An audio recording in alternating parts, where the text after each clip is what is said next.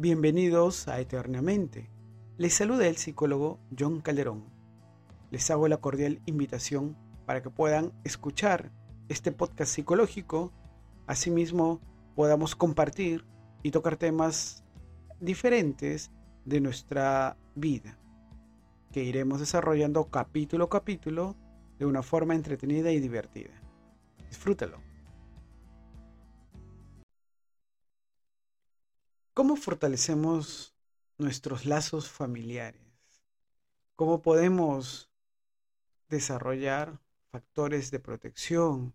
¿Cómo podemos desarrollar actitudes que enriquezcan nuestra comunicación, nuestros lazos familiares que se refuercen, que se nutran de amor, de cariño, de respeto. Vamos a tocar cinco puntos muy importantes y espero que todos ellos sean tomados de muy buena actitud, de muy buena gana y vas a ver que te va a ir muy bien. Como primer punto, tenemos la práctica de la escucha activa. Es muy importante, recuérdalo, que la comunicación es un factor esencial entre tú, tu pareja, tus hijos y cada integrante de la familia. Si bien es cierto, el núcleo familiar está compuesto entre padres e hijos, sabemos que nuestra realidad es diversa. Hay algunos que viven con, con los abuelos, con los tíos, con los primos, con los nietos, ¿no? Con los bisabuelos. Y esa diversidad, esa, esos diversos tipos de familia, pues nos va a ayudar bastante. No solamente en los conflictos, sino en cada etapa de vida que vayamos avanzando, en cada problema discusión o cada inconveniente que se nos presente. La escucha activa es inmensamente importante. ¿Por qué? Vamos a ver. Entre pareja, entre esposos, entre papá y la mamá, si este factor no está activado, no está funcionando al 100, pues vamos a ver que va a haber ciertas dificultades notorias, ¿no? Como que cada uno va a querer tomar la decisión por su lado, cada uno va a querer solucionar algunas acciones o actividades por su cuenta, lo va a hacer sin consultarte, va a querer que la relación se lleve a su modo, muchas veces así no es. Entre la pareja, entre esposos, la escucha activa se da día a día. ¿De qué manera? Comunicándonos, preguntándonos, el tomar importancia a cada gesto, palabra, emoción o sentimiento que te manifieste. Ese malestar, ese inconveniente, esa alegría, ese gusto que tiene ante cada acción que tú le puedas demostrar, pues es esencial. ¿Por qué? Porque refuerza, fortalece ese vínculo entre ustedes como esposos, yo con mi esposa, mis papás, tus papás, eh, los jefes de la familia, los cabezas de hogar, pues que su vínculo, que su práctica de escucha activa esté empoderado es de vital importancia. Lo vamos a ver. Eh, ¿Por qué? Porque si no lo tenemos, no solamente es el principio de las peleas, discusiones, sino también es el generador de la desunión, el desapego, las islas dentro de la familia, la ausencia con la presencia, no esa ambivalencia eh, que a veces nos genera confusión. No podemos dejar que el factor comunicación que el aspecto y el área de comunicación esté debilitada. Quizás no, no siempre estamos al 100%, pero tratar de mantenerlo y equilibrarlo como persona, compartirlo con nuestra pareja es de vital importancia. A tomar en cuenta ese primer factor, la escucha activa. Como segundo punto, tenemos el vigilar la forma de hablar. La forma de hablar va mucho con la actitud, con esa actitud, con esas ganas, con esa motivación que tú le pongas, con ese énfasis a cada palabra. No solamente la actitud positiva es buena en el trabajo, sino también en la casa. Salir con una motivación, porque salimos de casa a trabajar o estudiar, es importante. Pero también el saber responder. Así como eh, eh, el escuchar es importante, es un dedo más, es un punto más, es un peldaño más el, el vigilar nuestra forma de hablar, el tomar en cuenta cómo expresamos nuestras palabras, cómo sacamos una simple frase, una simple oración de nuestro ser hacia los demás. Por ejemplo, yo, bueno, todos en general, en algún momento estamos con las baterías bajas, con un poco de humor, sin ganas y desmotivados.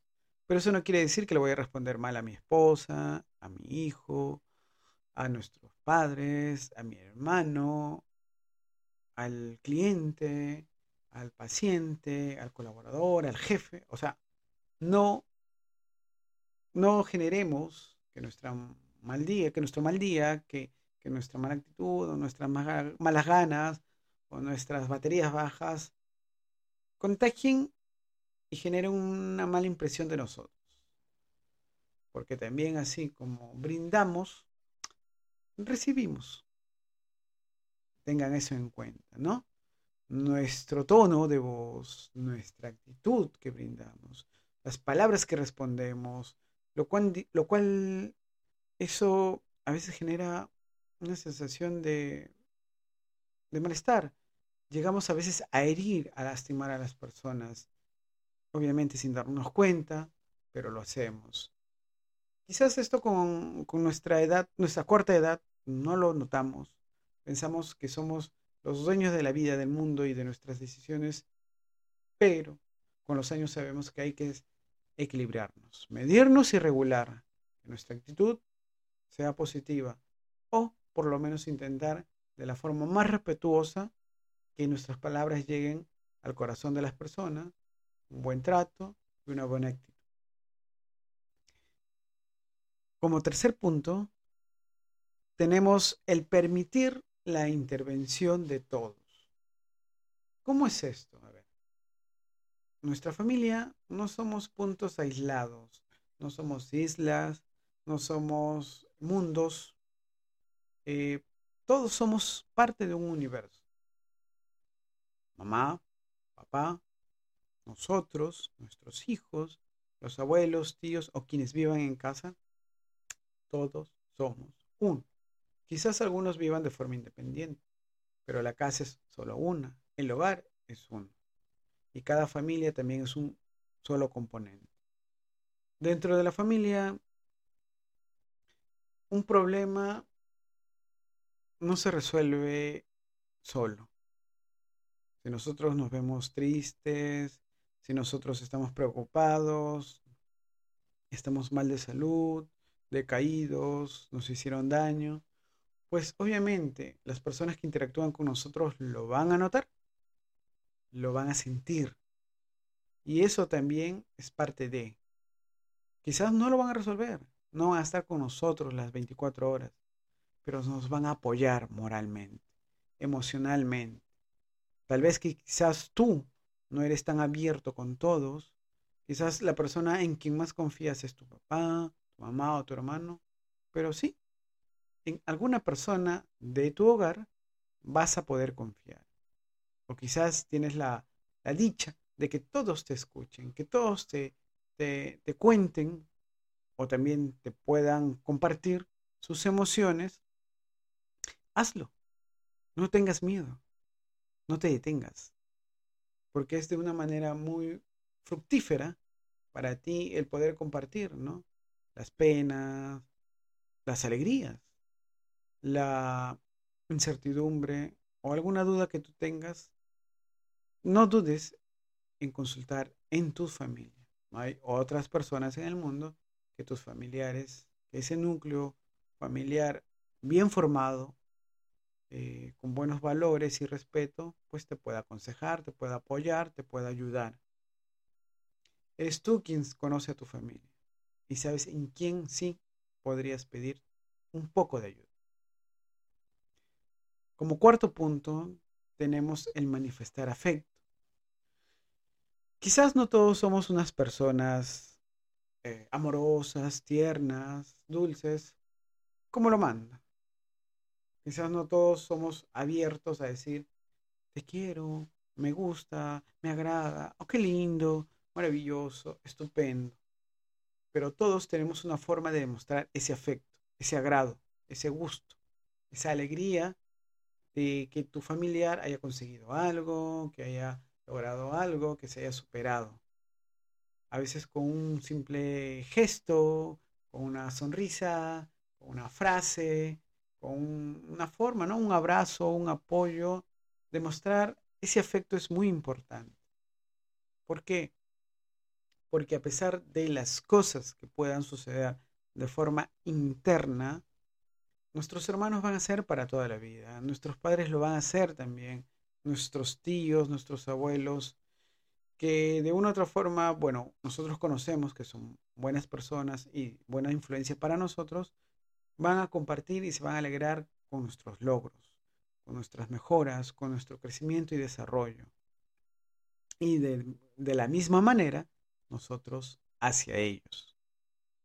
Quizás no con el mismo acto, pero sí con una palabra de aliento, una palabra de confort, vas a ver que vas a hacer mucho por ellos.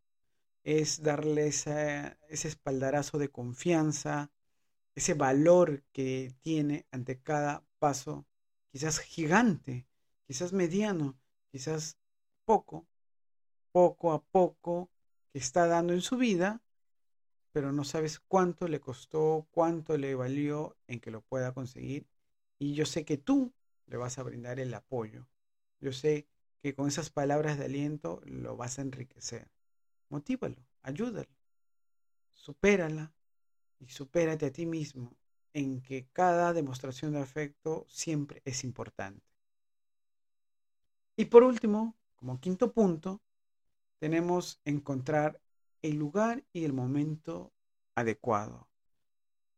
El momento idóneo para todo. Quizás hemos tenido una lucha, una discusión, un intercambio de ideas, ¿no? Una pelea. Pero todos nos juntamos en el desayuno, no nos vamos a poner a agarrar que sí, que tú, que yo, que por aquí, por acá. No. Bueno, tengo una discusión contigo, hermano, vamos a conversar a un lado.